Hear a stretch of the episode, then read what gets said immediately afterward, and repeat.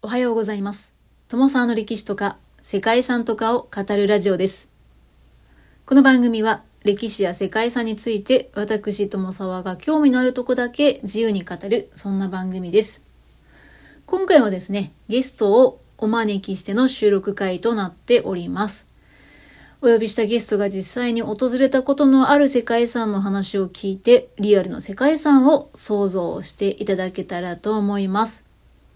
本日のゲストは前回に引き続き、はるはるさんをお招きしております。はい。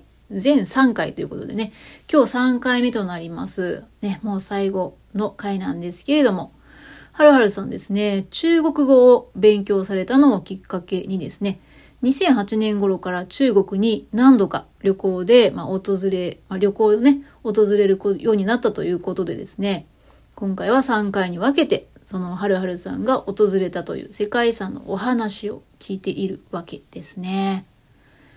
前回は四川省を訪れた時のお話を聞かせていただきました。で、その前ですね、1回目にお話を聞いた万里の長城というのがありましたね。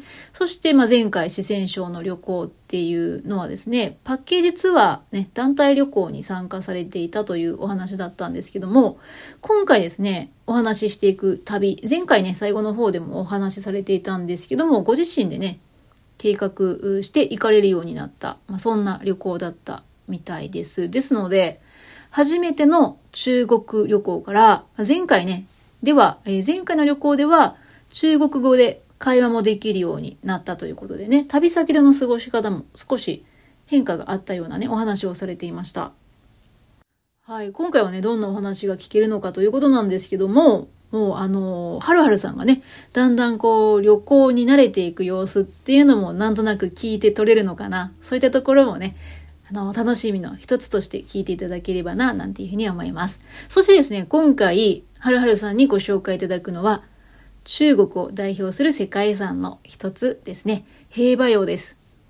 世界遺産名は、新始皇帝陵及び平和洋港という名前で、ま登録されていますね。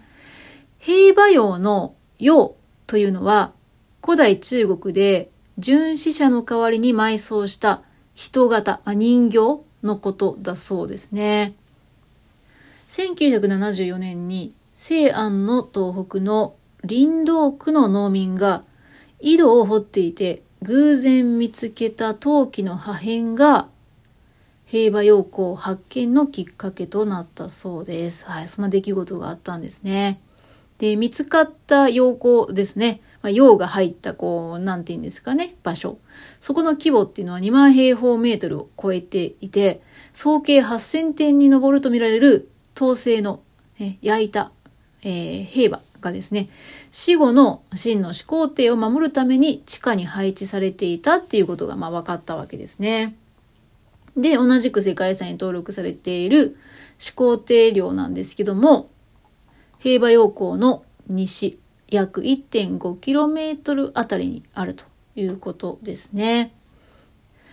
約2200年前、中国を統一したね、まあ、中国統一を果たした真の始皇帝ですけども、その絶大な権力を永遠のものにするため、すぐに領母の造営に着手したそうです。ね、中国を統一した途端に自分の墓を作ったっていうことですか。70万人もの人を動員して、36年もの歳月をかけて完成させたそうです。そんな領母は、四季によると地下宮殿のようであったというね、記されていたそう。ということで、まあこういったところも長らく伝説と考えられていたんですけれども、最近の調査でそういった痕跡も確認されたそうですね。なので、まあまあ発掘自体はね、まだこれからのようなんですけども、真の始皇帝陵の発掘っていうのもね、これからましっかりされていくっていうことのようですよ。うん。まあまあ、これからさらに新しいことがわかるのかなっていうような世界遺産なんですけども、そして平和洋ですね。平和洋自体は敵国があった東の方を向いていて、えー、その兵たちはね、整然と隊列を組んで、まあ、並んでいたと。で、その兵士自体は、兵士のようですけどね、えー兵馬俑自体はほぼ等身大で作られていて、表情とか髪型とか衣類ですね。どれ一つとっても同じ形のものはなかったということなんですね。それはどういうことかっていうと、始皇帝の軍団が広い範囲の民族の混成部隊、まあいろいろ混じり合った部隊だったっていうことをね、伺わせているのではないかというお話だそうです。で、この平和俑なんですけども、もともとは、まあ、鮮やかな色彩で、色色っていうんですかね、色付けされてたんじゃないかなっていうふうに、まあ、考えられてはいるんですけども、全容はまだね、完全には解明されていないということで、で、あの工事もね、なかなかこう簡単には行えないということですね。土で作られた平和俑。ね。まあ、多分色もついていたんじゃないかなんていうこともありますので、発掘にね、えー適当にやるとこう酸化してしまったりとか、まあ、色が変わってしまったりとかね、傷んでしまったりっていうのもあるのでね、まあ、非常に慎重にね、発掘をしていかなければいけないなんていうことが書いてありましたね。はい。ということで、そんな、まだまだね、明らかにされていないことは多いんですけれども、ね、不思議で、多分誰もがね、聞いたことがあるのではないかという、そんな世界遺産ね、はるはるさんを訪れたということで、何を見てきたのか、そのあたりの様子っていうのをしっかり聞いていきたいなと思っております。それでは、はるはるさんをお呼びしたいと思います。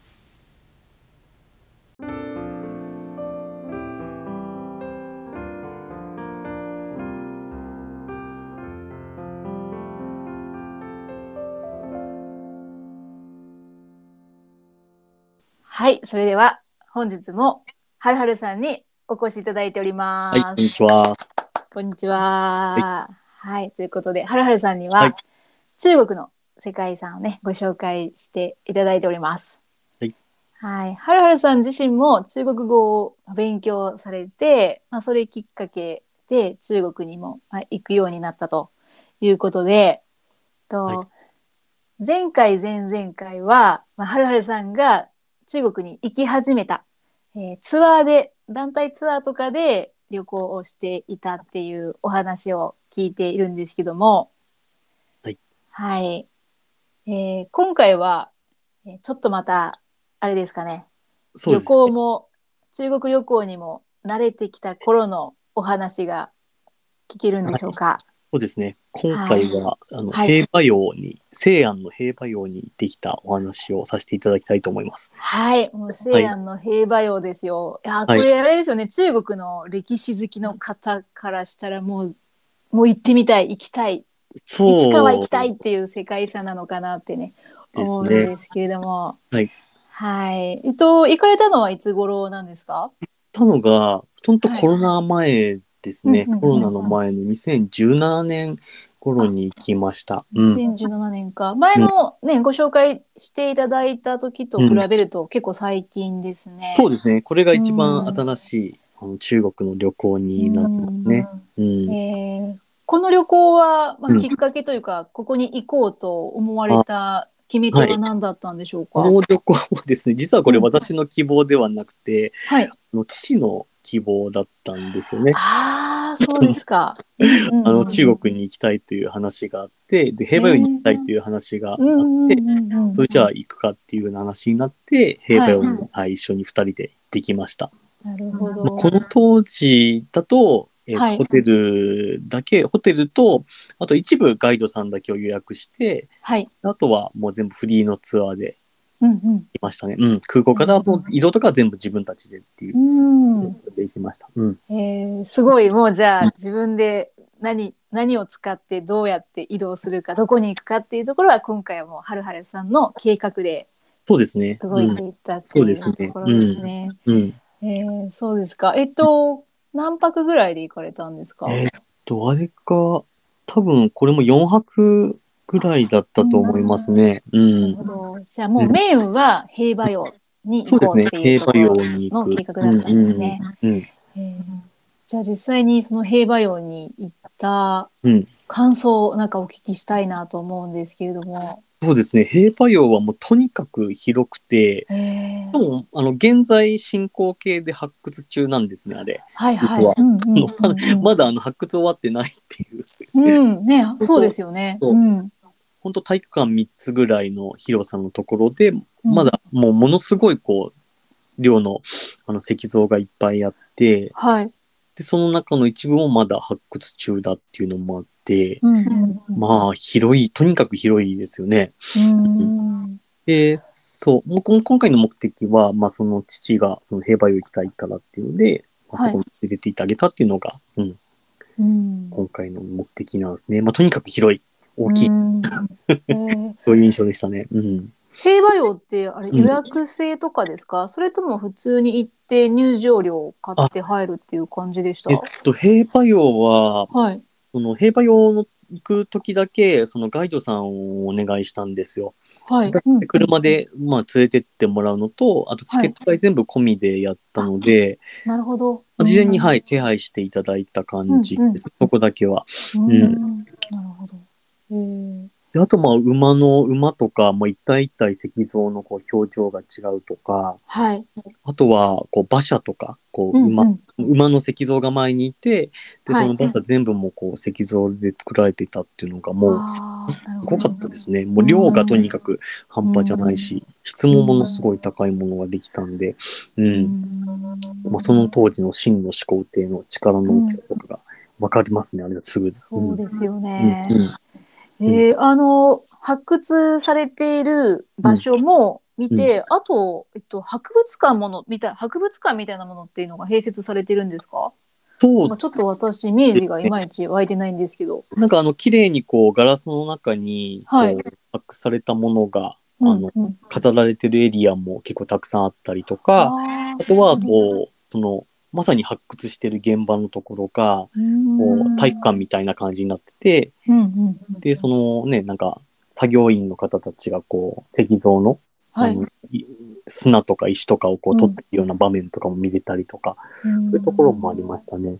へー。もうその体育館のこう端っこから、その全部石像がその下にいっぱいいて、それを全部見れるみたいな、そういう状況でしたね。うん。うんなんか私もテレビとかメディアっていうか映像とか画像では見たことあるんですけど、うんなんか実際に見てみたのって、なんかイメージよりも広いなっていう印象でした。うん広いですね。広いですね、とにかくあそこは。なんだろう、日本の規模の博物館とはまた全然違う形でしたね。う。うんんで、さらにですね、ちょっとそこに行った時にですね、そのはい。兵馬俑を初めて見つけた人とかもいました。あ。なんかおじさんがいて。あったんですか？あったってことですか？なんか、なんかあの、そう、兵馬俑をなんか見つけた方がなんかいたいたいたんですよ。でそこに座ってる方がいて、で、ガイドさんがこの人が、あの、初めて兵馬俑を見つけた人だって言って、あの、サインしてもらって、すごいですね。もうタレントさんなんですね。なんか父に、その、なんだ、その、博物館のその、なんていうんですかね、その資料みたいなのを本であったんで、それにサインしてもらって、へあったみたいのもありましたね。ー。で、あとはなんか兵馬俑のところで、そのはいなんだ、石、石、石の石像のこうね、簡単、なんていうの、こう、オブジェみたいなのとかもあったんで買ったりとか、うんうんうん結構ね、お土産も充実してましたね。まあ、世界中からやっぱり、うんあの、人が来てるっていうことで、うん。うん、あれですか世界中の人がっていうことは、結構やっぱり観光客も多くて、多かったです。うん。あの今回は欧米の方なんかもたくさんいたっていう確かにいま感じしたね。でしょうか。うん。へうんーそっかそうでも、へまあ、あの、西安の街はもちろん兵馬俑だけじゃなくて、はい。あの、西安の街自体が、はい。城壁で囲まれてるんですよ、四角あく。そうか。へえ、だから北と南と東と南がね、すぐわかるとこなんですよね。えそれはよん？4つのエリアになっているっていうえーっとねなんかなんか区画でが区画が、うんなんか、うん。うんあのー仕切られてるというか、門があるんですね。北と南と東と西に。そうか門があるのかなるほど、うーんなので、あうんのどこが、自分がどこにいるかっていうのはすごい把握しやすかったですね。へえ町の規模ってどれぐらいなんですか？いや、これは結構でかいですよ。へー 大きかったですね。もう、うんうんうん。まあで、もちろん電車とかでいろいろね、北の方の、その門の北の方行ったりとか、南の方とか東の方行くんですけど、まあそれも地下鉄で全部行くような形になります。で、地下鉄とかで乗るときも、はいあの電車でこう移動するときも、はい。あの、1元とか2元とかすごい細かいお金でこう電車乗るんですけども、はい。あのーそれだとすぐ1元とか細かいお金なくなっちゃうと、うん。チケットが買えなくなっちゃうから、あの、うんうん IC カードを買ってですね、あ、なるほど。友人のところで IC カードくださいって言って、はい。IC カードもらって、そこにこう、チャージしとけば、うんそれ何回も使えるんで、そういうことをやってきたりとか、へだいーぶ旅のスタイルが変わってきましたね。うなんかーんいいですね、今までというか前回前々回の,、まあうん。その団体のバスの移動からもう現地の電車移動なんかもそうですね。駆使してっていう。えーそっか、せいやも結構見どころが多いので、じゃあ電車で巡ったりするっていうので。博うん。物館とかもいろいろありましたし、うん。あの、石の博物館、本当彫刻の石に、あこう、ーはい、漢字をですね、こう彫刻してるようなものの博物館とかったりー文字をね。うんうんうんうん。へー。そういうのも見たりとか、あとは、はい。あの、なんかある特定の時間になるとこう鐘を鳴らすっていう風な場所とかもあって、はい。そこを見学したりとか、うーん。なんかある時間になるとなんかこう踊り子さんが踊ってくれるようなところとかもあったりとか、へー。といえばですね、あうのん中国式ハンバーガーがすごい有名なんですね。え、ハンバーガーですか？中国式のハンバーガーが。なんでしょう？中国式っていうのが全然ピンときてないですけど。と、ジャーモーっていう風な、なんかはい。お肉をパン、なんかパンにこう、うん。ハンバーグを挟んだみたいな。はい。で、で、味はテイストは中中華風です。ちょっと辛めの、えーっとね、やつがあって、うーん。なんかそれもね、食べたりとかね、なんかしました。うん。パンってなんかバンズじゃないんですか？うーん。ちょっと違う。そうか、ちょっと確かに、うんあの、ハンバーグ、あの、西洋のハンバーガーとはちょっと違うかなっていう感じでしたかね。うん。うじゃあもうこれの説明はなかなか難しいぞ。結構ね、あの、はい。東京とかそういろんな場所でも、あの中華フェアとかそういうのがやってると思うんですけど、はい。これって大体ねあ、あるんですよ。なんかそういう中華フェアとか、そういうローチャーモーっていう。うん。ローチャーモー。うん。で、あとは、なんかあの、えっと、イスラム系の方たちのやってる、えっとね、イスラム系の方たちが結構たくさんいる、その、通りがあるんですね。はいはい。うんうんうんうん。そういう通りとかでも、うん、なんかイカの串焼きを買って食べたりとか、うーん。ち食いとかもいろいろできるので、うんうんうん食べ歩きか、食べ歩きがいろいろできるんで、そういうとこも結構ね、良かったですね。食べ歩き。ヨーグルトとかも食べたりとか、なんかいろんな。うん。うんそれも良かったな。なるほど。えっと、西安っていうと、いわゆるあれですか、あの、うん。シルクロードとか、あ、そうですね、そうですね。そういう、なんかこう人、人々が行き交うみたいな場所になりましたよね、確か。うん、そうですね。えー、そっかそっか。それでイスラムの、あれかあ、イスラム教の文化なんかも入っているところっていうことなんだ。なるほど。で、その一部のエリアが、そのイスラム教の方たちのエリアで、その方たちがなんか商売してるエリアとかもありましたね。んなるほど。うん。いいですね。いろんな文化が混じり合うと、すごく、まあ、面白い街になりますもんね。そうですね。へえなるほど。え、何か他に食べたものとかあります？食事はねは、はい。あとね、餃子とかも食べました。なんかあの、うんえっ、とね、名前は忘れちゃいましたけども、はい。その餃子屋さんに入って、うんこれくださいって言って、うん注文して、なんかうん三色餃子みたいのがあったんで、はい。と、あとチンタオビールをなんか飲んだりとかして、うん。いいですね。うん食事ももうね、自分で。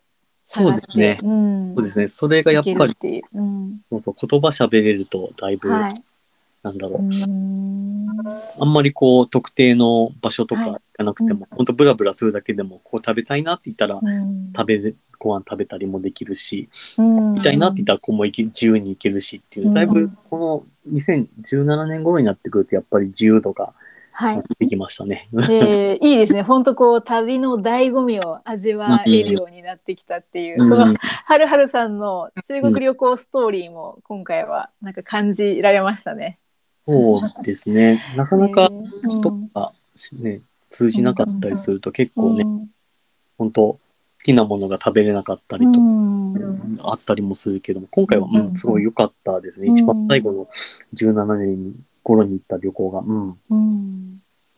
うんちなみに、うん。まあ、私自身も中国は行ったことあるんですけど、そのはるはるさんが行かれてるところは割とその観光地が多かったと思うんですけど、言葉って英語とかで話をしたりっていう形になるんですか、まあ、旅行で行ったら、まあ、その中国語が喋れない、まあ、例えば私が行ったら英語で喋っても通じるっていう感じなんでしょうか？多分英語とかでも場所によると思うんですよね。うん。その例えば、まあ、以前こう上海とかに行った時とかの、はい。うん。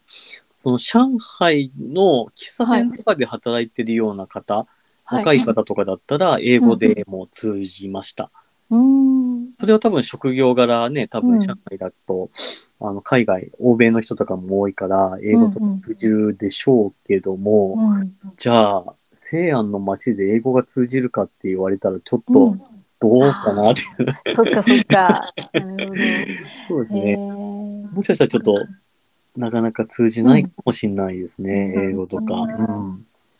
えーこの最後の旅行は、えっとうまあ、おお父さんの希望でっていうことなんですけども、あのー実際お父さんのご感想とかってどんな感じだったですか？すごいね、やっぱ喜んでましたよ。やっぱ規模あが違うっていう言ってたんで。うん。うん。まあ、歴史の好きな人なので、あうんうん。ね、そのまさにこう、なんだろう、そういう大きさとか、うん。そこんだけのものがすごい残ってるんだっていうふううに、んあで秦の始皇帝のその時の権力のうんとか、もう見ただけでもうすぐ誰でも分かっちゃうような感じだしそれにもすごい喜んでましたね。うん。なるほどそれをもねうんう、うん、一目で感じることができるっていう、そんな場所だったんですね。うん。えーちなみにあれですか？兵馬俑行った時は始皇帝陵は行かなかったあ、んですか？行きました、行きました。うん。あそこも行きました。ました。まあ、あまあ外から見てへーっていう感じになるんでしょうか。うんうん、そうですね。うん。そうですね。でも、うん。でももちろんあれですよね規模も大きくて、うんうんそう。まあ、あとは石の、石が一体一体違うっていうのも結構すごいところ。うんね、なんか顔の形が。うん印象的だったな。う。うんんあとはね、現地の食べ物も食べれてっていう。うんうんうん 一番最後の旅が一番面白かったですうね。んうん。ですかうえーん。この後もまた中国いろいろ巡られると思うんですけど、なんかまあちょっと私も世界遺産ね中国すごいたくさんあるので、はいい、ろいろ巡ってみたいなと思うんですけど、はい。次もしどこか世界遺産を行ってみたいなとするのであればなんかこういうところ行ってみたいなってあります？中国。そうですね。うん中国で、うんまあ、桂林とかが世界遺産だったかな。あどこですか？桂林、京浜桂林っていう、あ京林あ京林ですね。あそこがケイリンってどんな町だったかな。えっと自然遺産ですかね。あの岩があったり。そうですね。そうですね。あの山が詳しくて。ケイリンはどうだったかな？景色がすごく美しい場所ですよね。そうあそこずっとう行きん、たいな。あ、世界遺産って書いてますね。ああ、そう。理工、理工下りっていう風なのが、うんうんうんうんうん。そうそうそうそう、この川下りとか結構楽ああ、しいだなってずっと思ってて今、見てますけど美しいですね。うん。こういうね、なんか詩をたしなめたくなるようなうんうんところに行ってみたいですね。うんうん。結構岩がますあごい。広いのでね、うん。うん、行くところはたくさんあるかなとうん。思いますけども。うん。まあまたこれからも何度か中国にははい。足を運ぶっていうご予定もあるんですかね？うん。はい。うん、そうですはか。あります。いやじゃあまたまたその折には、はい、またその折には、はい。今度はそのホットな、ねはい世界遺産旅行のお話が聞けるかなと楽しみにしています。はいはいはいということで今回は、えー、はるはるさんにお越しいただきまして、えー初日の万里の長城で2日目は四川省のねえー世界遺産いくつかご紹介いただきまして今回最後は平和よ真の始皇帝廟ねのお話を聞いてまいりました。今回はありがとうございました。ありがとうございました。はい、何か、えー、はるはるさんから皆様に向けてメッセージなどございましたら最後、お願いします。もう、もうぜひ中国に行ってください。あの、美味しいものもたくさんあるし、はい、ね、まあ、とにかく広かったり、まあ、日本と違う価値観のところもあるので、うんまあそれがね、あの、楽しいというふうに思えれば、すごいいいところでもありますし、まあ、うん、やっぱ、そうね、その文化をね、やっぱり結構中国から来てるものっていうのも結構あると思うので、まあ、ぜひ行ってもらうと嬉しいですね。はい。ます。はい、はるはるさん今回は本当にありがとうございまはいした。ありがとうございました。また機会があればぜひよろしくお願いします。よろしくします。ありがとうございました。